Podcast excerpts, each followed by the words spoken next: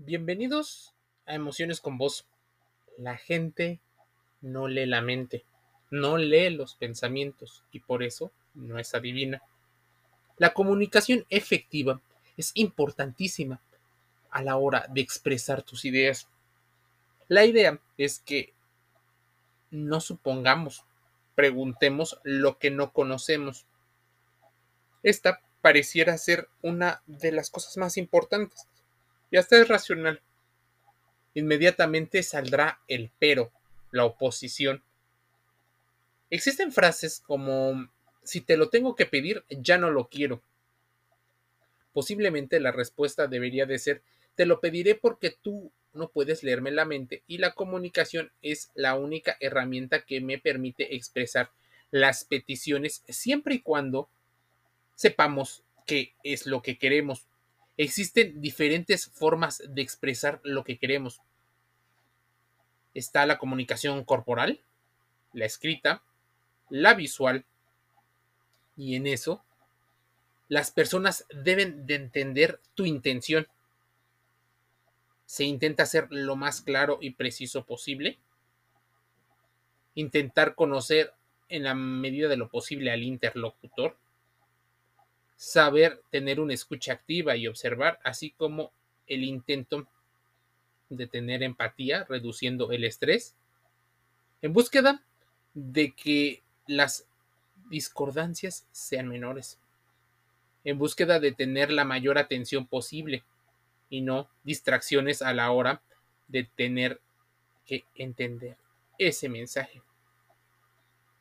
Imagínense, se ve muy sencillo pensar que la comunicación debería de ser así. Pero existe una idea popularmente amplia de que las personas tal vez maduras, capaces, inteligentes o de ciertas características son mucho más fáciles de anticiparse o de hacerlo de manera oportuna sin preguntar. Eso muchas veces se debe a una idealización de los comportamientos de otras personas, esperando que se comporten de la manera en la que a nosotros nos conviene, en la que nosotros no salimos de una zona de confort. Incluso en la que nosotros perdemos poco y ganamos muchísimo. Es importante, en el caso de alguna duda, pregunte, no suponga. Si te enojas, es importante también saberlo comunicar sin llegar a la violencia. Usted no asuma, no lea las mentes, no des por hecho, no adivines. Sería importantísimo preguntar. Esa persona posiblemente no va a saber lo que quieres si no se lo dices. El tema es que muchas personas consideran que esto pudiera ser una, un juego de control, poder e incluso un estire y afloje o un refuerzo intermitente con respecto a las relaciones. Contenidos van, contenidos vienen, pero ¿cuántas veces has escuchado que los hombres o las mujeres no pueden leer tus pensamientos? Tal vez ellos o ellas no entienden las formas en las que socialmente te has comunicado, no entienden del todo tus indirectas porque no son como la otra persona. Es más, posiblemente las personas que de alguna manera existe una especie de química donde se puede hablar, bueno, se puede comunicar sin hablar, es una de las situaciones más estudiadas, pero también más incomprendidas. Decir algo sería llevarlo al punto más racional de todos. Porque sabrías más o menos lo que quieres. El gran tema es que muchas personas esperan una comunicación no verbal. Esperan una situación basada en una especie de actitudes, todo fundamentado en actitudes y en sensaciones, incluso en las emociones. Pero esto abre la puerta a una comunicación que no abarca todos los puntos. Sí, debe de haber una comunicación efectiva. Y la importancia de la comunicación efectiva es que desempeña un papel esencial en el éxito de diversas áreas. Las personas que saben cómo comunicarse de manera eficaz impulsan, entre otras cosas, la productividad y mejoran las relaciones personales en todos los aspectos. Porque a pesar de que existe un feeling, una química entre las personas que no necesitan comunicarse, no significa que no reciben mensajes del otro y no son interpretados, pero esperar a que todas las personas tengan que saber interpretar tus gestos sería muy complicado. Ponerlos en un estatus superior a aquellas personas es muy complicado. ¿Quiénes pueden beneficiarse de, de aplicar? Pues la mayoría de las situaciones y mayoría de oficios. Existen diferencias entre la comunicación efectiva y la asertiva. Si bien la comunicación efectiva permite mejorar las relaciones personales, la comunicación asertiva se refiere a la manera de expresarse. Por lo tanto, para que sea posible se requiere asertividad para expresarse de manera directa y honesta a medida de lo posible, a medida de las circunstancias también. La diferencia entre la comunicación efectiva y la asertiva radica en la forma en que se transmite el mensaje. Por ejemplo, en la comunicación efectiva el énfasis está en la claridad del mensaje que se quiere transmitir, mientras que en la comunicación asertiva se hace hincapié en los demás factores que intervienen en el proceso de comunicación, como la postura corporal, los gestos, los aromas. Entonces, muchas veces son las comunicaciones asertivas lo que uno añora, lo que uno espera que suceda, lo que entra dentro de nuestro inconsciente de manera sutil y sin mucho esfuerzo. La comunicación asertiva es un proceso de compartir ideas, pensamientos, conocimientos e información. Existen características muy sencillas. Brindar información concisa, de fácil comprensión, de interés a veces para el receptor, que sea de alguna manera lo más objetivo, claro, conciso, en búsqueda también de recibir un feedback o una retroalimentación y un respeto a las opiniones de las demás, incluso al tiempo de los demás.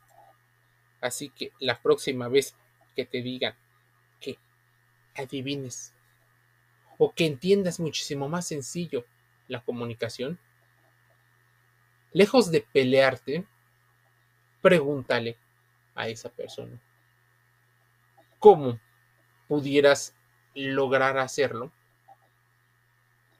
poco a poco, gradualmente.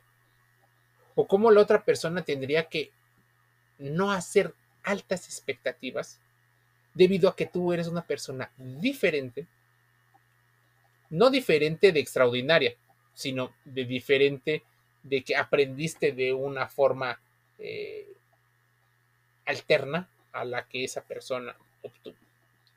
Yo aprendí así a comunicarme. Tú aprendiste así cómo podemos llegar a comunicarnos.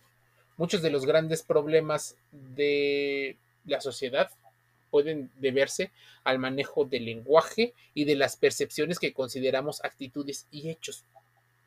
Así que el adivinar o el intentar esperar que las demás personas sepan lo que necesitamos es caer en un sesgo cognitivo, donde incluso creemos ingenuamente que nosotros sabemos lo que queremos. Tal vez tienes el derecho a que no se anticipen o que no te anticipes a las necesidades y deseos de los demás. Las personas no son adivinas. Es importante por salud mental de ambos decir no somos adivinos la persona que intenta justificar estas situaciones con el famoso pero es que una persona que, y de hecho hay mucho contenido que habla con respecto a la madurez de la persona que va a ser la receptora o receptor del mensaje y la madurez que nosotros tengamos. Es muy curioso considerar, eh, por ejemplo, el falso consenso, el efecto IKEA, el efecto Google, el efecto Donning-Kruger a la hora de comunicarse. Investígalos. De hecho, tenemos podcast en Emociones con Voz relacionado con esto. Es muy, muy, muy curioso saber o esperar que las personas tengan que entender lo que decimos. En ese sentido, la gente no se adivina. Por eso, es importante llevar a una comunicación mucho más elevada, donde involucre muchos aspectos, no solo uno, no solo el que más te conviene y no solo el que más dominas, sino también poderse comunicar sin caer en la justificación ideológica. Porque a veces yo siento y puedo sentir algo y entonces busco ideas que caigan en un marco de referencia que más me convenga. Y de ahí dialogar se vuelve algo muy complicado. De ahí no salgo, porque si salgo, la incertidumbre se apoderaría de mí y tal vez el miedo. Así que por eso los diálogos, los debates se convierten casi en un ring de pelea de boxeo. ¿Por qué? Porque muchas veces nuestros pensamientos, expectativas, la comunicación efectiva y la asertiva entran en un conflicto para entender esa idea. Pero investigalo. No somos adivinos. Comunicación efectiva y asertiva. El tema de hoy en Emociones con Voz. Que puedes encontrar en YouTube, en Spotify, en Google Podcast, Amazon Music Audible, Apple, iTunes. También estamos en Deezer, Anchor FM, iHeartRadio y otros. Te envío un saludo y nos escuchamos el día de hoy.